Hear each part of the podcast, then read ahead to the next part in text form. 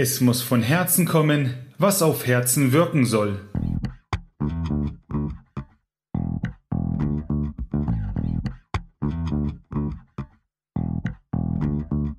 Herzlich willkommen zu Lesen und Lesen lassen, dem Bücher- und Schreibpodcast mit Martin und Maxe.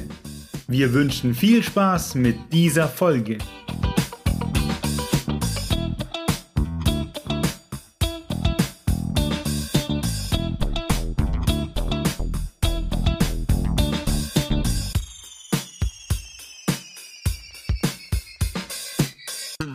Das Zitat am Anfang, das Zitat, das ist vom Goethe, den kennt ihr, denke ich, äh, aus Filmen wie Die Leiden des jungen Werther und Fuck you Goethe. Und Fuck you Goethe, die Biografie.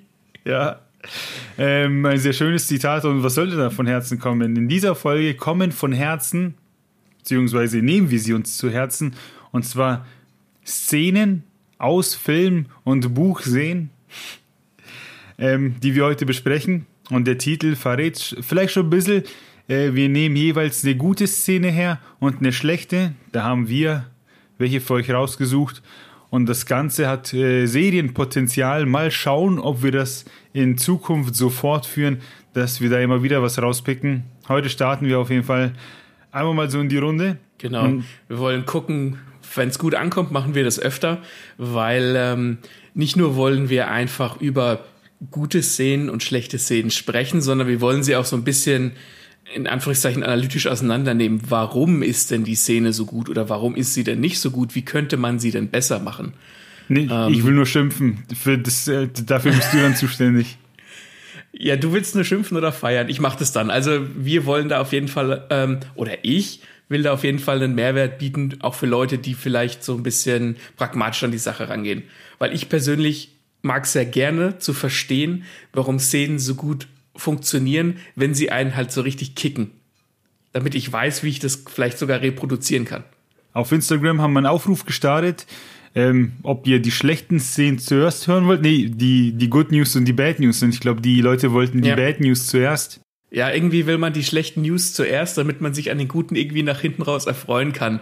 Und äh, so machen wir es auch. Wir werden zuerst die beiden schlechten Szenen nehmen, also eine von Martin, eine von mir und dann quasi auf einer High Note, wie man im Englischen sagt, aufhören, damit wir einfach hier mit einer guten Stimmung rausgehen. Ja. Dann hole ich meine schlechte Szene kurz her. Die kommt nämlich von Jeffrey Archer, ein Autor, der historische Romane schreibt. Und von ihm habe ich die Clifton-Saga gelesen. Und die umfasst sieben Bücher und die Szene, die ich mitgebracht habe, kommt aus dem sechsten Teil. Wie heißt denn der sechste Teil? Das ist eine gute Frage, das habe ich mir natürlich nicht aufgeschrieben. Irgendwas mit Winter. Obacht. Der sechste Teil heißt Möge die Stunde kommen. Das klingt heftig. Ja. Hä, möge die Stunde kommen und was steht hier? Winter eines Lebens. Die verarschen mich im Internet. Nee, möge die Stunde kommen, das passt. Und wir ziehen das Ganze jetzt ein bisschen so auf, dass ich euch erst sage, wer ist die Hauptrolle in der Szene, die ich mitgebracht habe. Dann beschreibe ich so ein bisschen die Umstände, ähm, wieso kommt es zu jener Szene. Dann gehe ich auf die Szene ein, was passiert darin und warum ist die Szene so ungeil. Später tauschen wir das natürlich gegen geil, aber das ist so mhm. ungefähr die Reihenfolge, die wir uns überlegt haben, die Sinn ergibt für uns und so könnt ihr quasi hoffentlich am Ende mitfühlen, äh, ja, wie das bei uns angekommen ist. Auf jeden genau, Fall. Weil wir, ja? Weil wir müssen euch ja äh, klar machen, warum, warum wir das so fühlen. Wenn wir, wir können ja nicht davon ausgehen, dass ihr die Szene kennt. Deswegen führen wir euch daran, damit ihr uns fühlen könnt. Wenn ihr sie kennt, umso besser. Starten wir los. Also, ich beginne mit Wer ist Harry Clifton? Wir begleiten Harry Clifton und seine Familie durch insgesamt sieben Bücher und im Laufe der Saga führen er und seine Familie immer wieder Kämpfe gegen Widersacher, die ihre Positionen ausnutzen und ihre Macht missbrauchen. Die machen denen das Leben schwer. Harry, der aus ärmlichen Verhältnissen kommt, äh, muss sich von unten nach oben kämpfen. Im Leben wird ihm nichts geschenkt, äh, sondern meist immer nur genommen. Sogar sein Vater, der bei einem Unfall getötet wird, ja, das wird von den Feinden seiner Familie vertuscht. Okay. Das ist das Leben von Harry Clifton. So. Das ist, klingt so ein bisschen halt so nach harter Intrige. So, also mein, mein erster Gedanke ist natürlich irgendwie Game of Thrones. Also da bescheißt jeder jeden, sehe ich das richtig. Jein, da wird ganz klar von den Guten und den Bösen unterschieden. Da bescheißt Okay. nicht jeder jeden, sondern der Harry Clifton und seine Anhänger, das sind sozusagen, die vertreten die Gerechtigkeit. Mhm. Und auf der anderen Seite gibt es die Leute, die von äh, oben immer nur drauf treten. Und die kriegen immer weiter eins rein. Und dann versuchen die natürlich dagegen anzukämpfen. Viel Politik, äh, viel Gesellschaft steckt da mit drinnen.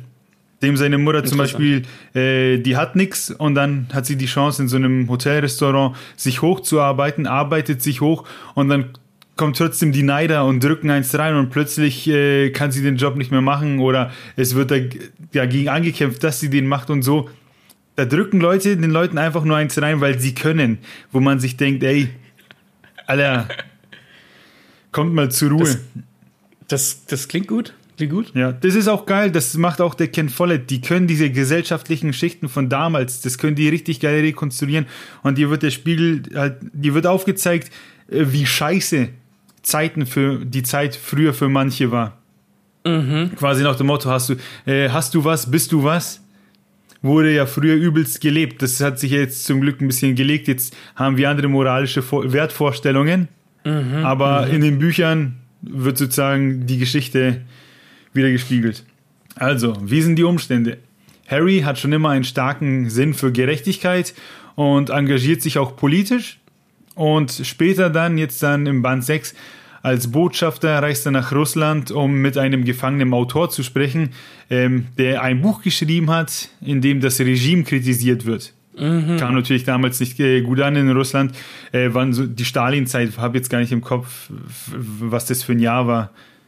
Kann ich dir jetzt aus dem Stegreif Nee, auch nicht so- sagen, so- aber ich würde jetzt mal sagen, Ja. Anfang 20. Jahrhundert. Ja, genau, irgendwie sowas, dass da jeder so ein bisschen sich das vorstellen kann. Ähm, Da hat sich jetzt heute auch nicht viel geändert. Und mittlerweile ist der Harry Clifton da sehr berühmt, weil er ein erfolgreicher Krimi-Autor ist, hat eine Buchreihe geschrieben ähm, um einen eigenen Detektiven. Sein Name hat, äh, ja, sein Name hat Gewicht und den nutzt er auch, um Gutes zu tun. Und er möchte eben mit diesem Autor sprechen, möchte mit ihm über sein Buch sprechen, möchte den Leuten nahebringen, hey, das Regime in Russland, so wie es gerade läuft, äh, Menschenrechte werden verletzt etc., das läuft nicht. Deswegen reist er nach Russland. Tja, so einfach ist es dann aber auch nicht, mit dem Gefangenen da zu sprechen und frohe Kunde zu tun, sondern auch ihm passiert da Scheiße, wird festgenommen etc. Ja, wie schon die anderen Bücher äh, ist es nicht so einfach für den Harry. Das klingt, finde ich, also jetzt so, wie ich es Revue passieren lasse, ich finde, es ist eine super Idee. Da hast du diesen Harry Clifton und seine Familie, die nonstop kämpfen und jetzt will er wieder was Gutes tun. Vielleicht ist das schon so ein kleiner Teaser, so, hä, was soll denn da jetzt scheiße sein? Obacht. ne? Ja, ja, er, er legt es ein bisschen drauf an, dass es wieder scheiße wird, sagen wir es so. Was passiert also in der Szene? Harry landet in Russland im Gefängnis. Es besteht die Möglichkeit, dass es ihm übelst an den Kragen geht. Und er und der russische Autor sitzen in derselben Zelle und unterhalten sich über das Buch, das eben an die Öffentlichkeit gelangen muss. Trägt den Titel Onkel Joe. Und da der Autor ihm kein Exemplar mehr geben kann, ich bin mir nicht mehr sicher, ich glaube, man hat irgendwie das Original zerstört, äh, da diktiert er dem Harry über Nacht sein ganzes Buch. Ja. Ja, hat, ich komme ins Stocken. das heißt, der Harry, der muss sich das also merken. So. Der hat, der hat auch nichts zum Aufschreiben. Der hat nichts zum Aufschreiben, der diktiert ihm das und das muss er sich merken und jetzt obacht. Und deshalb finde ich diese Szene so ungeil, weil Harry Clifton ist einer, der kann alles. Sein erster Aufstieg im Leben beginnt damit, dass er eben nicht auf die gute Schule konnte und tada, ähm, er kann aber so schön singen, also gibt's für ihn das Stipendium, weil er den Chor bereichert. Es klappt also doch, also er bringt ein plötzlich ein Talent mit, das ihn schon mal den ersten Schritt aufwärts gibt. Spielt dann irgendwann in Zukunft auch wie, nie wieder eine Rolle. Dann muss er fälschlicherweise jahrelang in den Knast, wo er eben seinen Krimi entwirft äh, und Ruhm erlangt. Das heißt, er wird jetzt plötzlich Autor und kann das. Wurde vorher auch nie erwähnt, dass er irgendwie gerne schreibt. Dann, ja, man muss aber Ähm, auch sagen, er ist eine Kämpfernatur und z- auch ziemlich klug. Trotzdem schenkt ihm der Autor immer wieder einfach Fähigkeiten, immer dann, wenn der Harry sie braucht. So wie hier. Ganz plötzlich hat Harry halt ein fotografisches Gedächtnis und merkt sich das ganze verfickte Buch, das ihm der Autor diktiert. Und ich kann mich nicht erinnern, dass irgendwie bis dahin erwähnt wurde, dass er sich eben Sachen gut merken kann. Und ja, sobald der dann eben aus dem Gefängnis dann rauskommt, das ergibt sich dann alles ein bisschen. Äh, sobald er im Flugzeug ist, fängt er an, alles niederzuschreiben, was dann auch wieder ein wenig witzig ist, weil er dann auch den Stewardessen und so sagt, ja, bringen Sie mir alles an Papier, Zeitungen äh, etc., so dass es dann auch kommt, dass er auf Servietten und auf Klopapier äh, das Zeug unterschreibt. Hauptsache es ist ja. erstmal festgehalten. Ja, komm schon. Das ganze Buch einmal diktiert über Nacht das ist schon ein wenig zu krass. Also so sehr ich es dieser Familie da in dieser Clifton-Saga gönne, dass mhm. die Sachen klappen, habe ich mir da gedacht, never, niemals, niemals macht er das jetzt. Das, da müssen sich zwei, da muss es zwei Leute geben, das, ja, die das Buch auswendig kennen. Dem Autor, dem glaube ich das, weil er hat es irgendwie geschrieben kann sein, vielleicht hat es auch nicht wortwörtlich dann ne, so rübergebracht, ja. äh, wie es tatsächlich drin steht, aber der wird ja wohl wissen, was in seinem Buch drin steht, also hat er zumindest den Inhalt wiedergeben können. Aber dass dann der Außenstehende in so einer Gefahrensituation im Gefängnis in Russland sich dann über Nacht merkt. Das, ja. das ist das ist einfach komplett unlogisch. Vor allem ist dieser Harry Clifton, so wie du ihn jetzt beschrieben hast, dafür gibt es ein Synonym, wenn eine Hauptfigur alles kann. Und zwar ist es eine Mary Sue. Also eine Mary Sue ist sozusagen eine idealisierte, äh, perfekte Kunstfigur, sage ich jetzt mal. Ähm, das heißt, er, er, er kriegt ein Stipendium durch einen Chor, weil er besonders gut singen kann, aber dann macht's keine, kein, hat's keine Bewandtnis mehr. Und dann kommt er nach Russland in den Gulag und kann, hört mit einem Mal ein komplettes Buch und kann das auch so wieder niederschreiben. Also ich meine, es muss ja nicht mal sein, dass er das Wort für Wort niederschreiben kann oder dass der Autor ihm das quasi Wort für Wort sagt, sondern halt nur so, soll ich sagen, so die, die groben Eckdaten. Aber selbst dann ist es halt ein ganzes Buch einmal hören und dann später niederschreiben und das im Kopf behalten. Kannst komplett vergessen. Ja, und der zieht dann, also der will das dann verbreiten, will der Herausgeber sein hier. Hallo, ich bin Harry Clifton. Ich habe den, ich weiß leider nicht mehr, wie heißt, äh, im Gefängnis besucht. Das ist sein Buch. Das müsst ihr alle kennen und zieht auch von äh, Fernsehsendung zu Fernsehsendung und wird er erstmal ein bisschen belächelt und die Leute hören dann auch nur auf ihn, quasi wollen, Bewei wollen Beweise, dass das wahr ist und dann äh, sagt er zu denen, ja, schlagen Sie Seite 60 auf oder so. Und dann kann er die? Äh, dann kann er die Seite 60 oder blablabla einwandfrei rezitieren und die Leute dann, wow, war schon, also, dann fahren die voll drauf ab. Also wenn der Typ jetzt irgendwie Autist wäre oder sowas, ja. weißt mit so einer mit so einer Inselbegabung oder so, würde ich komplett verstehen. Aber wenn jetzt jemand zu mir sagt, kannst du Seite 60 aus deinem Buch rezitieren, ich habe keine Ahnung, was auf Seite 60 steht. Muss ich auch gar nicht wissen.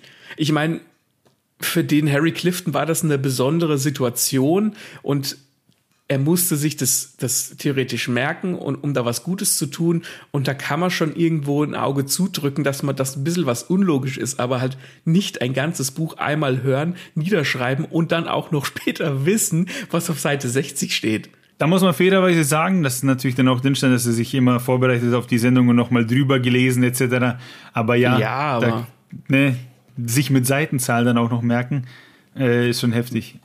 Nee, nee, wenn, vor allem wenn der halt in den vorherigen Büchern, ich meine, der Hauptfigur muss ja irgendwie, die ist ja gut, wenn die irgendwie was kann oder, oder irgendwie halt besonders ist und das ist ja auch okay, aber nicht, wenn er singen kann und dann ist er auf einmal Autor und ich weiß ja nicht, was er in den fünf Büchern vorher sonst noch gemacht hat.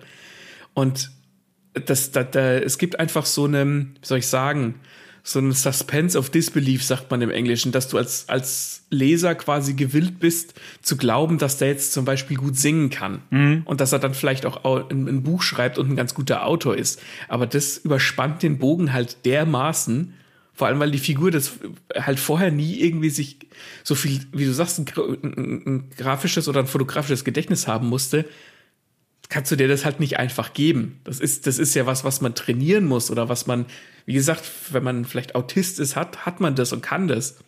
Aber nicht einfach so. Ja, und bis dahin war das ja absolut genial, diese Saga. Auch der letzte, ja, der letzte Teil ist okay. Ich würde es trotzdem allen empfehlen, mal gelesen zu haben, einfach weil ich finde, ich, ich mag diese Bücher, die so Missstände aufzeigen, die zeigen, wie, wie in der mhm. Gesellschaft Machtpositionen früher und auch heute noch missbraucht werden. Ja. Aber danach fiel es mir halt trotzdem ein bisschen schwer, den Harry noch ernst zu nehmen. Ja, weil äh, du, ähm, eine Figur, die ja auch irgendwie alles kann, die so eine Mary Sue ist, die hat ja quasi auch für jedes, für jeden Konflikt eine Lösung sozusagen. Das heißt, es gibt ja nichts, was dem wirklich gefährlich werden kann, außer es fällt ihm jetzt einer die Pistole auf die Brust oder so. Das macht das halt unfassbar langweilig, aber wenn du eine Hauptfigur hast, die halt auch Ecken und Kanten hat, wo du weißt, okay, das kann der oder die jetzt vielleicht in dem Moment nicht. Daraus, daraus entsteht ja die Spannung. Aber wenn der einfach ins Gefängnis kommt und kann sich ein ganzes Buch merken, und kann singen und kann vielleicht noch malen, hä? Da kannst du ja nicht mehr mitfühlen mit der Figur. Die ist ja dann auch irgendwo entmenschlicht, weil sie einfach zu gut für alles ist. Ja, wunderbar zusammengefasst. Ähm, kann ich auch nichts mehr dazu sagen, nichts hinzufügen. Haben äh, das, ja, weiß nicht, vielleicht, wer es kennt, könnt ihr ja mal in die Kommentare klatschen, überall, wo ihr Kommentarspalten von Null seht, ob ihr das auch gelesen habt, ob ihr ähnlich empfunden habt oder ob ihr sogar sagt, ach was, ich gönne es dem Harry absolut, dass er das jetzt kann, weil ich den Harry so geil finde. Das kann ja auch sein. Man kann ja auch sagen, okay, ich gönne es dem jetzt, ich finde die Figur so toll, ich gönne es dem, dass der das kann. Kann man nichts gegen sagen. Aber rein von der logischen, von einem logischen Standpunkt aus und von einem Autorenstandpunkt aus macht es keinen Sinn. Mal schauen, ob das nächste Sinn macht. Maxe, das nächste it's, macht leider Sinn. Oh je. Und dieser Sinn macht mich traurig. It's, it's your turn und ich erwarte Schlimmes. Wir, also ich spreche bei meiner ungeilen Szene über den Hobbit. Und zwar in, in dem Fall den Film. Äh, es geht im Speziellen, und Achtung, Spoiler, hätten wir vielleicht am Anfang sagen sollen, dass, äh, dass, dass es natürlich Spoiler gibt. Ähm, wir sprechen über den Tod von Thorin Eichenschild. Das ist er ist nicht die Hauptfigur im Hobbit, weder im Film noch im Buch, aber er ist der wichtigste Zwerg, er ist die wichtigste Nebenfigur, würde ich jetzt mal sagen. Und ähm, der Tod von Thorin Eichenschild ist von Buch zu Film anders. Und im Film ist er halt schlecht, im Buch ist er gut. Wer ist denn dieser Thorin überhaupt? Im Hobbit geht es darum, dass ein grob gesagt, dass ein Drache die Zwergen, die Zwerge von ihrer, aus ihrer Heimat vertreibt, weil die da einen riesigen Schatz gehortet haben. Und wie wir natürlich wissen, als Fantasy-Leser und Liebhaber der Drachen mögen Schätze. Und die Zwerge, der, die, der Drache Smaug hat die Zwerge vertrieben von ihr, aus ihrer Heimat und Thorin Eichenschild und ähm, zwölf seiner Kumpanen wollen quasi ihre Heimat zurückstreiten, zurückerobern und den Schatz zurückholen und den Drachen halt äh, vertreiben oder besiegen oder töten. Und ähm, wer die Filme gesehen hat, ich gehe jetzt mal davon aus, dass mehr Leute den Film gesehen haben, als das Buch gelesen haben, äh, kommen die Zwerge zu Bilbo Beutlin, der ihnen dann quasi helfen soll, weil der Gandalf ihnen das gesagt hat, dass der Bilbo voll gut ist, wenn der Bilbo das nicht glaubt. So, und wer ist Thorin überhaupt? Thorin ist ähm, ein ranghoher Zwerg, der ist der Sohn eines Königs und der ist der Anführer von diesen 13 Zwergen und dem Bilbo dann, die eben gegen den Drachen ziehen und die Heimat zurückerobern wollen, den einsamen Berg. Und Thorin ist eigentlich ein ziemlich charismatischer Typ. Er ist halt so ein Leader, der macht halt Ansagen, der ist eine Respektsperson für die anderen Zwerge und für dich, für dich als Leser. Du merkst, okay, der Typ nimmt seinen Stand ernst. Der ist, der ist der Sohn von einem König, der will das machen, der lebt dafür, der will seinem Volk wieder ein gutes Leben bescheren. Das heißt, der Typ ist der ist gut. Der, den, den findet man gut. Ich habe das vor, vor Jahren habe ich das. Das ist ein Buch, das, hab, das ist ein, eins der wenigen Bücher, die ich zweimal gelesen habe, aber das war schon in meiner Jugend und das ist schon sehr lange her. Deswegen kann ich mich nicht mehr so gut an ihn erinnern. Aber was, ja, aber das mit dem, das habe ich mir auch, das habe ich mir merken können, eben, dass er eben dieser, dieser Boss ist, diese Respektsperson, äh, die vorgibt, wie die Gruppe jetzt läuft, sage ich mal. Und ja, das kommt auf jeden Fall rüber. Wie sind denn die Umstände seines Todes oder bevor es, bevor er den Löffel abgibt? Und zwar ist es so, in der, im Hobbit, ähm, die Zwerge und Bilbo schaffen es natürlich, den, den Drachen zu vertreiben. Und im Buch ist es dann so, ähm, dass, die, dass, dass da dieser Schatz ist. Und klar, die Zwerge wollen diesen Schatz für sich beanspruchen. Zwerge sind auch goldgeil, kennt man ja.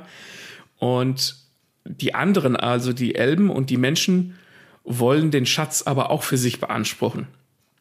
Das heißt, die, die ziehen da ihre Armeen auf und äh, die Menschen und die Elben sehen da ihre Chance gekommen und wollen den, den Zwergen diesen Schatz den wegnehmen. Die Zwerge haben sich verbarrikadiert in diesem einsamen Berg. Diese Schlacht an und für sich ist im Buch, glaube ich, zwei Seiten lang. Also sie haben da den, den Drachen getötet, sie haben Smaug getötet, dann kommen die anderen Armeen, gibt zwei Seiten lang wegen Schlacht und ähm, dann war es das im Prinzip. Und die Filme sind ja, es ist eine Trilogie und die, der letzte Film heißt ja auch die Schlacht der fünf Heere und da wird das Ganze halt übelst ausgewalzt. Was ich an und für sich gar nicht so schlimm finde, wenn man dem Ganzen noch so ein bisschen Gewicht gibt. Im Film, alles, was in der Höhle passiert, beim Smaug, dann fand ich genial. Ja. Das fand ich richtig ja. gut, das war Gold. Im wahrsten Sinne des Wortes. Äh. Das, das war auch gut. Also der zweite Teil der, der Trilogie, ich fand den ersten okay, auch wenn der ein bisschen albern war. Der zweite war super, als sie dann auch gegen den gegen Smaug kämpfen und diese Szene mit Bilbo und und dem und dem Drachen, wo die sich so behaken und der Bilbo in diesem Schatz sich versteckt und so top. Und ich fand auch den letzten Film okay. Ähm, es ist auf jeden Fall so, dass sie dass die diese drei Heere dann streiten quasi um den Schatz und dann kommt ein ein Ork, eine Ork-Armee äh, marschiert auf und dann müssen sich die Menschen und Zwerge und Elben halt zusammentun, um halt diese feindliche Armee zu besiegen. Im Buch super knapp, im Film episch ausgewalzt. So, was passiert also mit Thorin, wenn er stirbt? Da müssen wir jetzt unterscheiden zwischen Buch und zwischen Film. Im Buch ist es ganz einfach gesagt. Der, der Thorin möchte natürlich, dass der Schatz seinem Volk gehört, den Zwergen gehört und er zieht dann gegen die Orks in die, in die Schlacht zusammen mit den anderen und lässt halt in der Schlacht sein Leben. Das ist quasi so sein, sein, sein letztes Aufbäumen er tut halt nochmal, was ein guter Leader tut. Er, er führt sie die Schlacht und stirbt. Vollkommen optimales Ende für so ein, für, ja, für so ein Anführer-Character-Arc. Ähm, er wird dann auch beerdigt und so mit dem, mit dem Arkenstein und alles ganz toll, tippitoppi, alles gut. Wie ist es im Film? Im Film ist es so, dass die Drehbuchautoren dem Thorin oder den Zwergen wie so eine Art Erzfeind gegenübergestellt haben, und zwar Azog den bleichen Ork. Das ist so ein, halt so ein Ork, einfach, der ist weiß oder bleich und der hat so eine, weiß ich nicht, so eine Kralle anstatt, anstatt einem Arm. Der sieht schon richtig badass aus, also wie aus einem Horrorfilm. Und ich fand die Figur an und für sich gut, weil du da jetzt nicht so, hallo, hier sind die Orks und das sind die Bösen, sondern du hast da auch eine Figur, der die bösen Orks verkörpert. Mit dem Azog an und für sich habe ich null Probleme gehabt. So. Jetzt ist dieser Azog für Thorin ein Erzfeind. Das heißt, der Thorin will ihn töten. Und es kommt zum Kampf auf so einem weiß ich nicht, auf so einem Berg auf, mit, mit Schnee. Sie kämpfen im Schnee und der Thorin greift den Azog an und er fällt in, in den Fluss rein und du siehst, wie die vermeintliche Leiche von diesem Ork quasi unter dem Eis, also im Fluss quasi voran auf einen, auf einen äh, Wasserfall getrieben wird. Ne? Du siehst es von oben durch das Eis durch.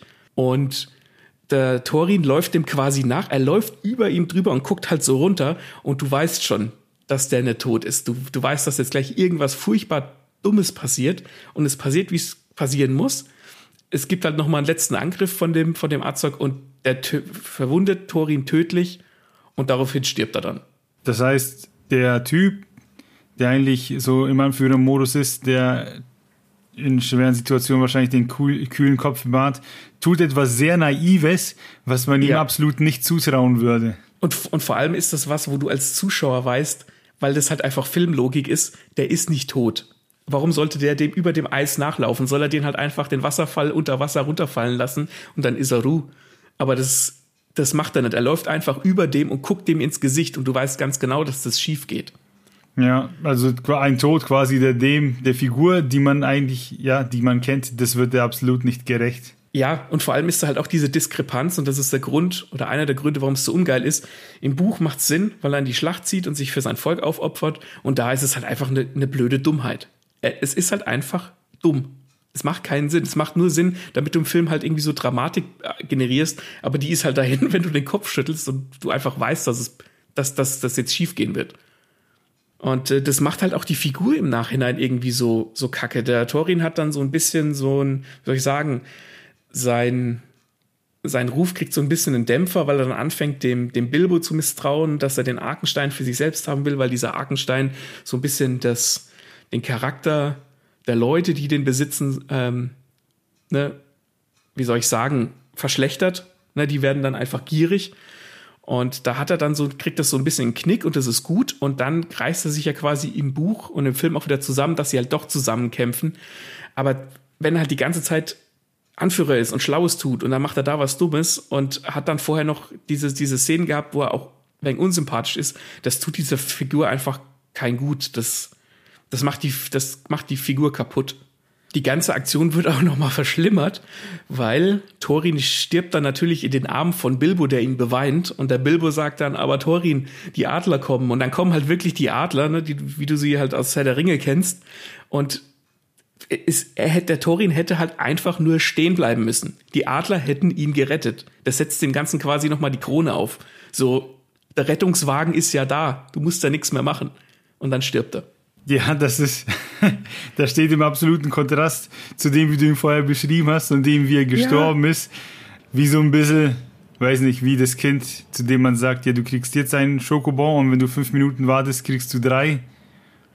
Und dann nimmst du aber lieber aber den einen und ist dann sehr ja, traurig.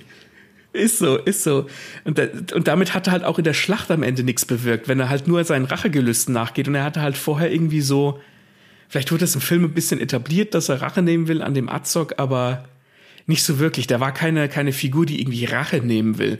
Also in, in dem dritten Teil haben sie einfach Thorin Eichenschild komplett demontiert im Film.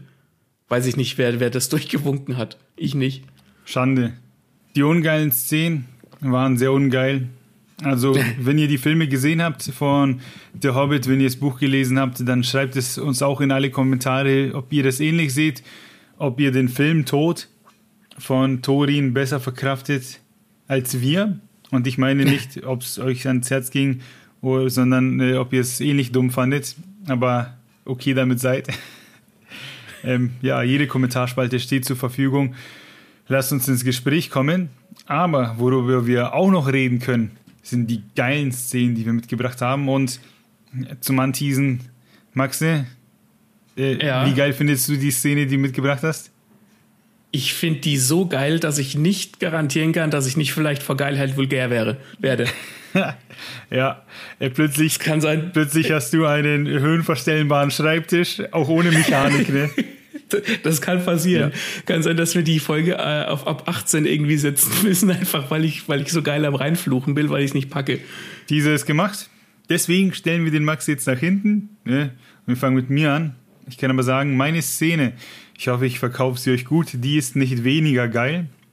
Die ist auch geil, ja. Vielleicht sagt euch was, Studio Ghibli, die machen ja, ich kann nicht für alle Filme sprechen, aber alle Filme, die ich bislang gesehen habe, sind mega geil und deswegen bringe ich euch Prinzessin Mononoke mit. Ich glaube, in der Folge mit den Tieren ähm, ja. sprechen wir Studio Ghibli schon an, weil die ja eben viel mit Tieren und Natur machen. Ja, Studio Ghibli ist auch so ein bisschen das, das Disney von, oder das Disney aus Japan. Ich meine, weil jeder von uns kennt irgendeinen Ghibli-Film oder hat mal einen gesehen. Und was ich witzig finde bei Ghibli, ist, dass irgendwie jeder einen anderen Lieblingsfilm von Ghibli hat, was ja für Ghibli spricht, dass sie so viele gute Filme rausgehauen haben. Ja, ich weiß gar nicht. Ich glaube, Mononoke ist mein Lieblingsfilm, einfach so wegen Nostalgie. Vielleicht gibt es ja. sogar eine, die mir besser gefallen haben.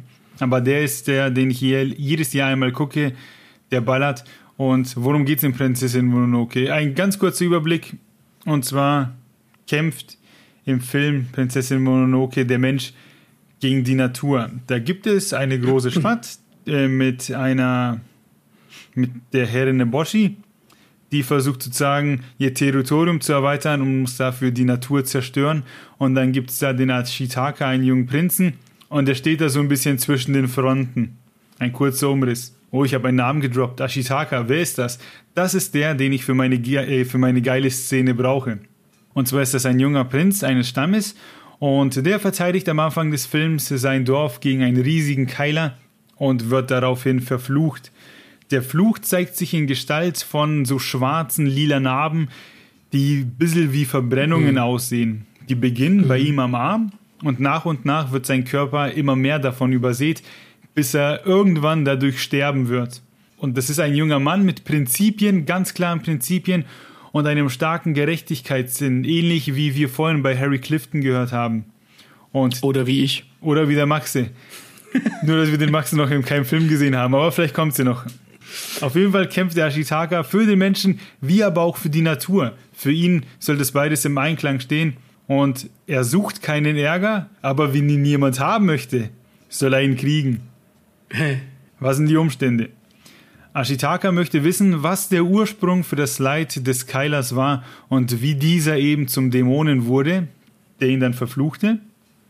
Er findet heraus, dass der riesige Keiler, übrigens heißt er Nago, und äh, er findet heraus, dass der riesige Keiler Nago hieß und in den anliegenden Wäldern eine Eisenhütte wohnte. Wie ich schon sagte, diese Eisenhütte, davon äh, die, die Chefin, das ist die Herrin Neboshi davon. Und die entwickelt Gewehre, mit denen sie eben ihren Einflussbereich vergrößern möchte. Sie möchte den Wald abholzen und ihr Territorium ausbauen. Und eben die Kugel eines ihrer Gewehre war es, die sich in das Fleisch von Nago gebohrt hat mhm. und ihn eben zum Dämonen machte. So. Darf ich kurz was dazu sagen? Sag was dazu. Ich finde es übrigens großartig, wie quasi diese Gewehre in Prinzessin Mononoke gleichermaßen den Fortschritt symbolisieren den wir Menschen machen, aber auch die Grausamkeit des Menschen. Ne? Diese Gewehre stehen quasi für den Menschen. Sie töten, um ihr Gebiet zu erweitern. Wie, wie kriegerisch und, und schlecht der Mensch eigentlich ist. Ich finde das ziemlich genial. Und dass dann auch diese Kugel in diesem Nago und oder in diesem Keiler stecken bleibt, so dieser Stachel im Fleisch, so, ne, dass, dass die, dass die Menschen ihm das angetan haben, wo er dann quasi zu einem Dämon wird. Ich finde diese ganze Philosophie, die dahinter steckt, finde ich ziemlich geil. Ja, quasi das ist so eine Neuerung, die im ersten Moment sehr praktisch ist.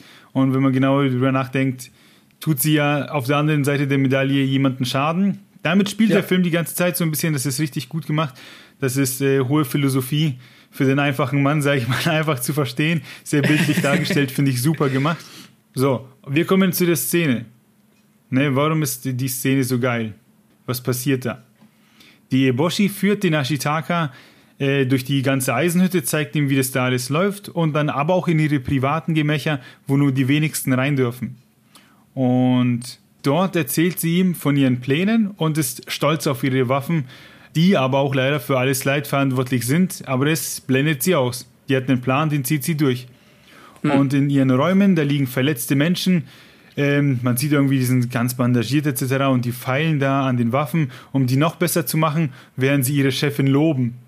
Und der Ashitaka, der ja selbst Opfer der Umstände ist, steht da, hört sich das alles an und wird wütend und plötzlich umweht ihn so ein Wind, sein verfluchter Arm, der nimmt diesen Zorn auf und übernimmt dann auch kurz die Kontrolle. Der Arm will das Schwert ziehen, was er mit dem anderen Arm aufhalten muss. Und man merkt richtig, wie sauer er ist, weil die Gier dieser Frau dafür verantwortlich ist, dass er sterben wird.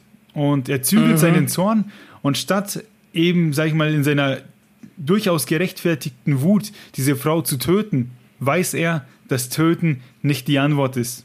Er, er, er, widerstrebt quasi der Natur des Menschen, die ja in diesem Film als sehr schlecht dargestellt wird, durch das Töten.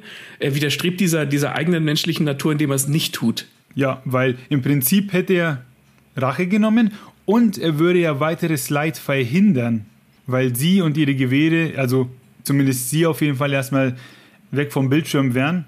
Und die mhm, könnt ihr mhm. quasi ihre, ich nenne es mal Armee, nicht mehr einführen. Und deswegen ist auch die Szene so geil, weil absolut, äh, der Ashitaka ist ein absoluter Ehrenmann. Er bewahrt stets einen kühlen Kopf, denkt nach, bevor er handelt. Und zuvor beobachten wir auch ähm, auf seinem Weg, wie er zum Beispiel Feldarbeiter rettet, die von Samurai angegriffen werden. Wir wissen, wir können ihm vertrauen und wir wissen, dass ihm niemand etwas kann. Wenn er, wenn er es also darauf ankommen lassen würde, würde er Schaschlik aus der Boshi machen und aus ihren Soldaten. Aber das wäre ja genau mhm. das, wofür er nicht steht. Daher zügelt er seine Wut und appelliert eben an ihre Vernunft. Und der haut da einen raus, der bekomme ich heute noch Gänsehaut, äh, wenn die Stelle kommt. Da steht er vor ihr und kompromiss, kompromisslos sagt ihr einfach seine Meinung, bleibt dabei aber immer höflich und respektvoll. Das ist krass. ja. Real Talk ohne Gnade. Und da sagt sie dann, ergreift diese Macht von deiner rechten Hand Besitz und will mich töten. Und er eiskalt, könnte ich den Fluch damit abwenden, würde ich es auch mit der linken tun. Doch damit wäre es nicht getan. Es würde immer weitergehen.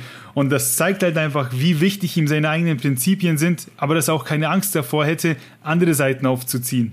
Und jetzt, wo ich sage, ich sage ja. euch, meine Härchen auf den Armen, die stehen auf, wie, das würdest du den Fluch von mir abwenden, würde ich es auch mit der linken tun. Das zieht er so eiskalt durch, diesen Satz in diesem Film.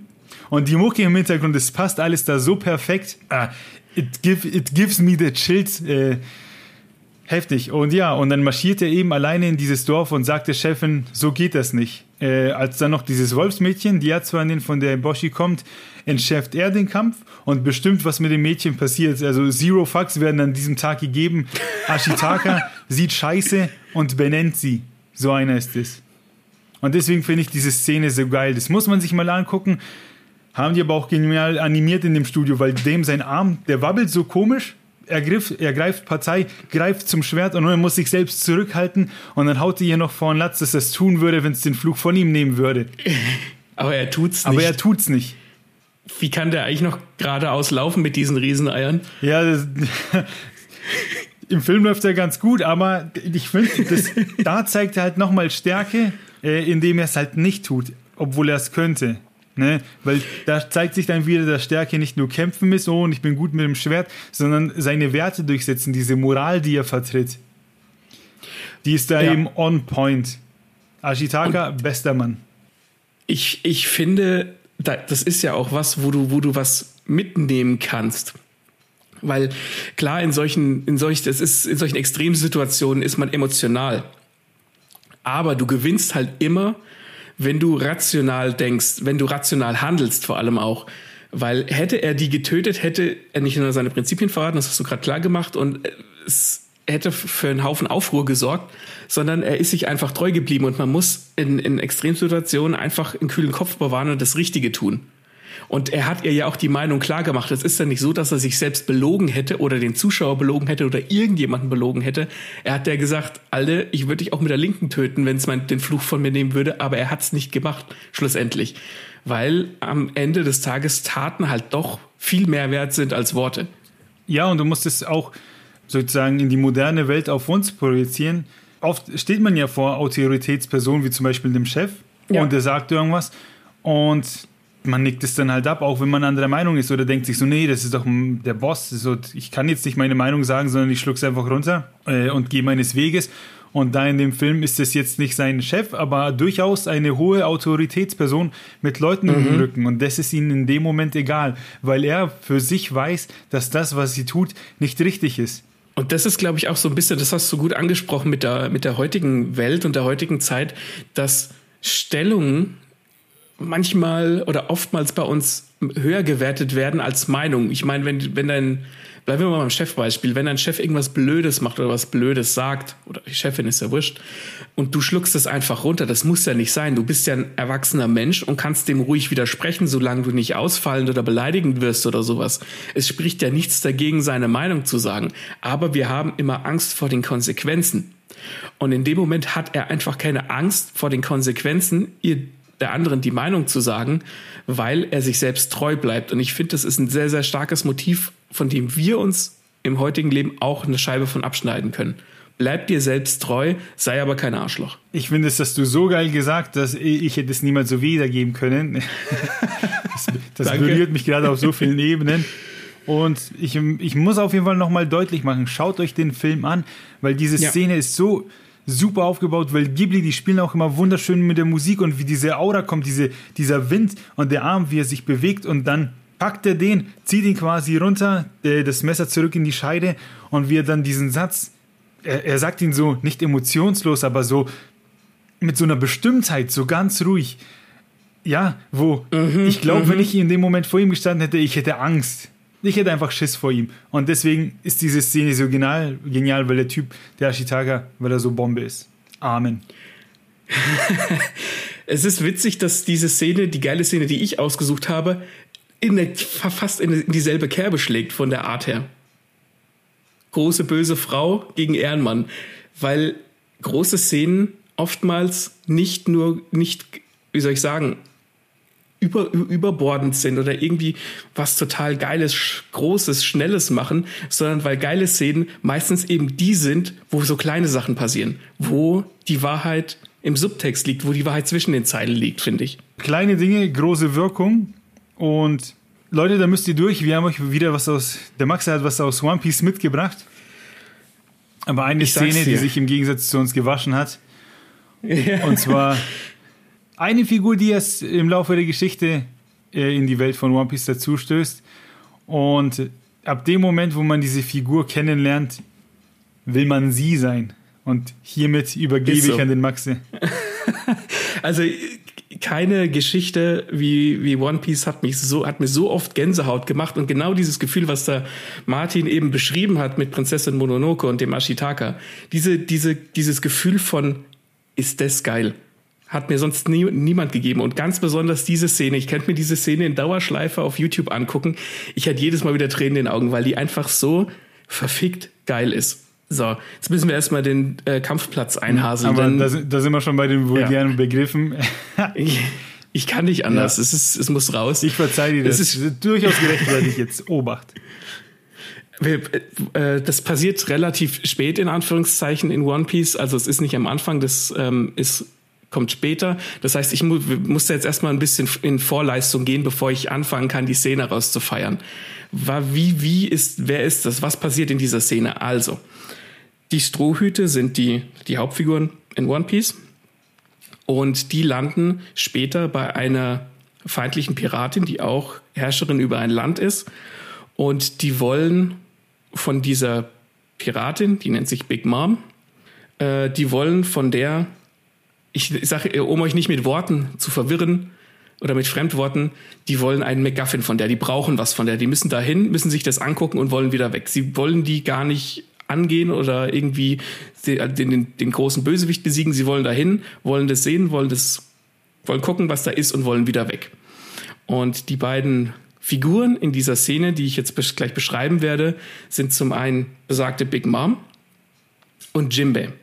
Jimbei ist ein Fischmensch, der ist ein, einer der sieben Samurai der Meere. Das heißt, der ist, oder war einer zu dem Zeitpunkt, das heißt, der ist ziemlich angesehen, der hat einen gewissen Ruf.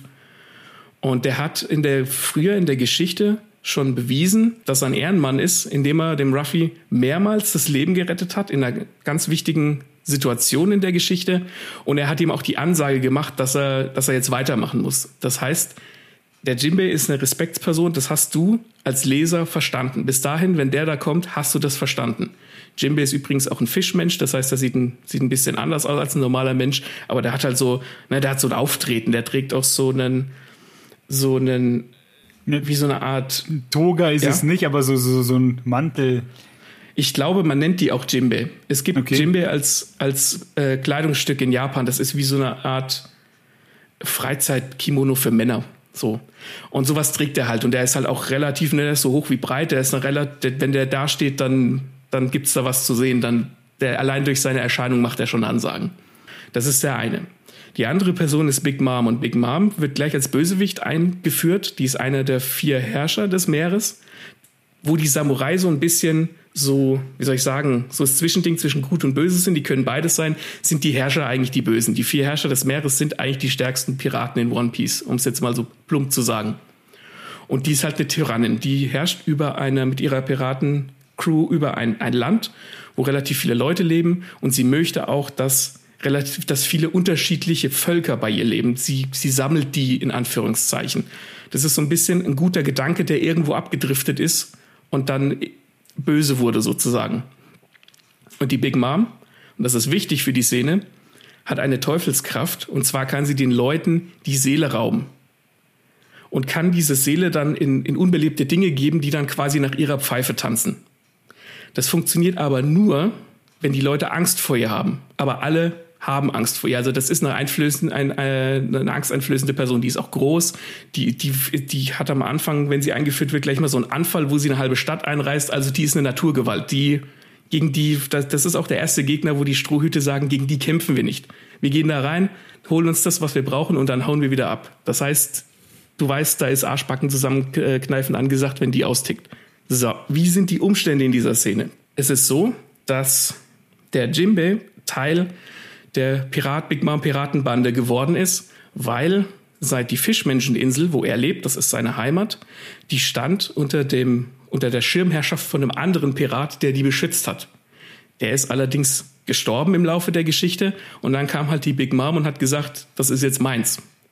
Damit diese Fischmenscheninsel, damit die Leute da in Ruhe leben können, hat der Jimbe sich und seine eigene Piratenbande quasi als Pfand angeboten damit sie halt quasi nicht diese Insel angreift und ist jetzt mit seinen Leuten quasi in ihre Piratenbande eingetreten und steht, wie gesagt, als Pfand. So, die Umstände der Szene sind so. Die Big Mom hat einen Haufen Kinder und eine ihrer Tochter soll einen der Strohhüte heiraten. Ich gehe jetzt gar nicht auf die, auf die weiteren Umstände ein. Da geht es um so eine, um eine ähm, politische Hochzeit, damit die Big Mom halt mehr Einfluss auf oder eine, eine Armee von einem anderen Reich kriegt. Man kennt es. Das heißt, da, das ist, spielt auf einer Hochzeit. Die Big Mom freut sich wie Olle auf die Hochzeitstorte. Es ist eine riesige, riesige Hochzeitstorte und du hörst die schon vorher nur von dieser Hochzeitstorte labern. Sie, hat, ihr, ist, sie, ihr ist die Hochzeit an für sich egal, aber sie will die verdammte Torte fressen. Und jetzt ist es so, dass die, dass die Strohhüte die Party sprengen. Die haben sich, grob gesagt, in der Torte versteckt und zerstören diese Torte. Das heißt, zu dem Zeitpunkt, wo diese Szene, die ich jetzt gleich beschreiben werde, stattfindet, ist absolutes Chaos. Alle Gäste sind irgendwie entweder verwirrt oder es finden so kleine Scharmützel statt, aber es herrscht absolutes Chaos. Big Mom ist entsetzt, dass die Torte zerstört ist. Und jetzt kommt gleich Jimbo zum, zum, zum Zug, wie mir mein Herz rast, gell? Weil, ich, weil ich diese Szene so übertriebenst geil finde. Ja, ich, ich lausche dir gebannt. Ich feiere es, wie du das Review passieren lässt. Und ich habe es ja auch gelesen. Und da ist wirklich Halligalli. Aber das, das, was jetzt passiert, das lässt sich der Jimbei nicht nehmen. Nee, und äh, jetzt sind die da also auf dieser Hochzeit. Die Big Mom ist, ähm, sie ist noch nicht in Rage, aber sie ist ziemlich, ziemlich mad darüber, dass die Hochzeitstorte kaputt ist. Und du hast vorher schon gesehen, dass wenn die nicht kriegt, was sie will, dann kommt sie in so einen Godzilla-Modus, wo sie einfach alles kaputt macht. Und in diesem Moment, wo alles durcheinander ist, geht der Jimbe, stellt sich vor sie und sagt ihr, verkündet ihr, dass er aus der Piratenbande austritt. In diesem Moment, wo die eh schon geistig total zusammengefickt ist, stellt er sich dahin und sagt, er tritt aus der Piratenbande aus. Das ist jetzt, das ist schon mal, wo du sagst, okay, das war cool. Und die Big Mom lässt sich natürlich nicht unterkriegen. Sie will ihre Macht nutzen und will dem Jimbe die Seele klauen und will, sagt ihr Sprüchlein und hält die Hand hin, aber es passiert nichts. Und der Jimbei guckt nur und sie guckt und alle um drumherum gucken und fragen sich, was, was zur Hölle ist hier los? Wieso, wieso passiert nichts? Und dann kommt der Jimbei und sagt, wer Mitglied der Crew des künftigen Piratenkönigs sein will, der darf keine Angst vor einem läppischen Herrscher der Meere haben. Und der hat halt einfach keine Angst vor der. Der es ist nicht so, dass er herausgefunden hat, dass er irgendwie keine Angst haben darf. Der hat verfickt nochmal keine Angst vor, vor dieser Person, die als absolute Tyrannin eingeführt würde. Und dann ziehen ihn seine riesigen Titaneier auf den Boden. Er setzt sich auf den Boden, holt eine Sakeschale raus und bedankt sich für die Zusammenarbeit und für all das, was, was er mit, äh, mit ihr erlebt hat, in Anführungszeichen. Ich habe gerade Tränen in den Augen. ich, hab, ich, ich pack das nicht. Wie, wie kannst du so riesige Rieseneier haben? Er, er behandelt sie halt noch mit Respekt, obwohl sie eine Tyrannin ist, ein absolutes Arschloch, wenn man so will. Und, und nicht nur hat er keine Angst, er, er setzt sich, er, er, setzt sich vor ihr hin und, und holt diese Sakeschale raus als Respekt und stellt es vor ihn. Sie tritt dann auf diese Sakeschale drauf und sagt dann, ne, und dann löst sich diese Szene auf. Aber wie, wie viel Respekt kann man vor einer fiktiven Figur haben? Ja. Und es ist ja auch so, dass nicht die, mit, man sagt ja. nicht einfach zu Big Mom, dass man geht und sie sagt, ja, tschüss, sondern äh, Ja. du verlässt die Mafia nicht. Ne? Nee, du, du verlässt die, die Big Mom Piratenbande nicht. Du bist, das wollte sich ja klar machen, dass, dass sie dir dann das Leben nimmt, wenn du das tust. Da gibt's nur einen, einen Weg. Aber der Jimbei hat halt einfach, er hat keine Angst. Ja. Und er, dam- damit führt er diese Figur vor den allen Leuten vor. Ne? Alle hofieren die und alle sind da auf dieser Hochzeit, weil sie sich gut mit ihr stellen wollen. Und er führt sie halt einfach vor allen vor. Das ist auch so geil, weil der Jimbei, das ist so einer, der hat seine Entscheidung getroffen und der kennt die Konsequenzen, ne? der kennt die Ja. Mom ja schon länger und trotzdem wählt er seinen Weg und da gibt's da nichts. Ne? Der lässt ja nicht mit sich reden und sagt, nee, ich gehe jetzt zum, P ich gehe zum Ruffy, ich möchte seine Crew unterstützen. Ciao. Keine Kompromisse. Ja, der hätte, der hätte auch quasi, der hätte auch in, äh, akzeptiert, wenn er da jetzt gestorben wäre. Der wollte das machen. Der hat gemerkt, es ist jetzt Schluss. Aber weil er eben keine Angst hat, kann sie ihm nicht die Seele klauen und er stirbt nicht. Und das ist halt dieser Moment, wo er die, die, dieses Zitat, wo er sagt, man, dass er vor einem bloßen Herrscher der Meere keine Angst haben darf. Das ist, das ist so eine Big Ball Energy. Da schwillen dir selbst die Eier an. Und sterben in der Situation wär, war ja eine mögliche Option. Ne? Sie hat, ihn, Ja, ja, sie hat ja, direkt die Seele nehmen wollen. Ähm, und ich glaube, das war ja, das war ja sich durchaus bewusst. Ja, der, der, der, der wusste das, aber der ist halt so wie, wie Ashitaka in, in Prinzessin Mononoke, der ist sich selbst treu geblieben. Und der Jimbe in jedem, zu jedem Zeitpunkt, wenn er bis dato vorkam, hat er irgendwas in die Richtung gemacht. Ja. Das heißt, du wusstest, was du zu erwarten hast von dieser Figur, aber du wusstest nicht, dass es kommt. Und auch einfach den, die, in Anführungszeichen, Frechheit zu besitzen. In dem Moment, wo, wo die Big Mom sowieso völlig drauf ist, weil halt die ganze Hochzeit in den Arsch geht, sich da hinzustellen und das zu machen. Und in diesem Moment, du hast das nicht kommen sehen, steht er da und du denkst dir, okay, was passiert jetzt? Und dann spielt diese Szene ab. Ich, ich, ich habe ich hab dermaßen geheult wie ein, ein kleines Mädchen, weil ich das so unendlich geil fand und ich diese Figur so brutal geil finde und noch viel mehr seit dieser Szene. Um noch ein bisschen die Brücke zum Ashitaka zu schlagen, der Ashitaka erfährt ja von der Seherin, äh, dass er eben verflucht ist. Und da sagt die irgendwie zu ihm, du kannst dein Schicksal nicht ändern, aber du kannst die mutig entgegentreten. Und das macht Jinbei nonstop. Ja. Und das Verrückte ist halt, dass der so ein tougher Typ ist, aber wie mit dieser Sake-Schale. Absoluter respektvoller Dude, der Liebste, den es überhaupt gibt. Und das macht den so toll. Also wenn ich eine Figur sein könnte, dann will ich Jinbei sein. Das ist so. Und das, das Coole ist auch, die alle Leute nennen ihn Boss Jimbe. Und wenn jemand de, de, den Beinamen Boss verdient hat, dann ist es der. Ja. Weil der einfach der allergrößte Boss ist, den die fiktive Welt je zustande gebracht hat. Also mein Boss ist er auf jeden Fall. Alter, ist der, ist der geil. Das ist mein Boss.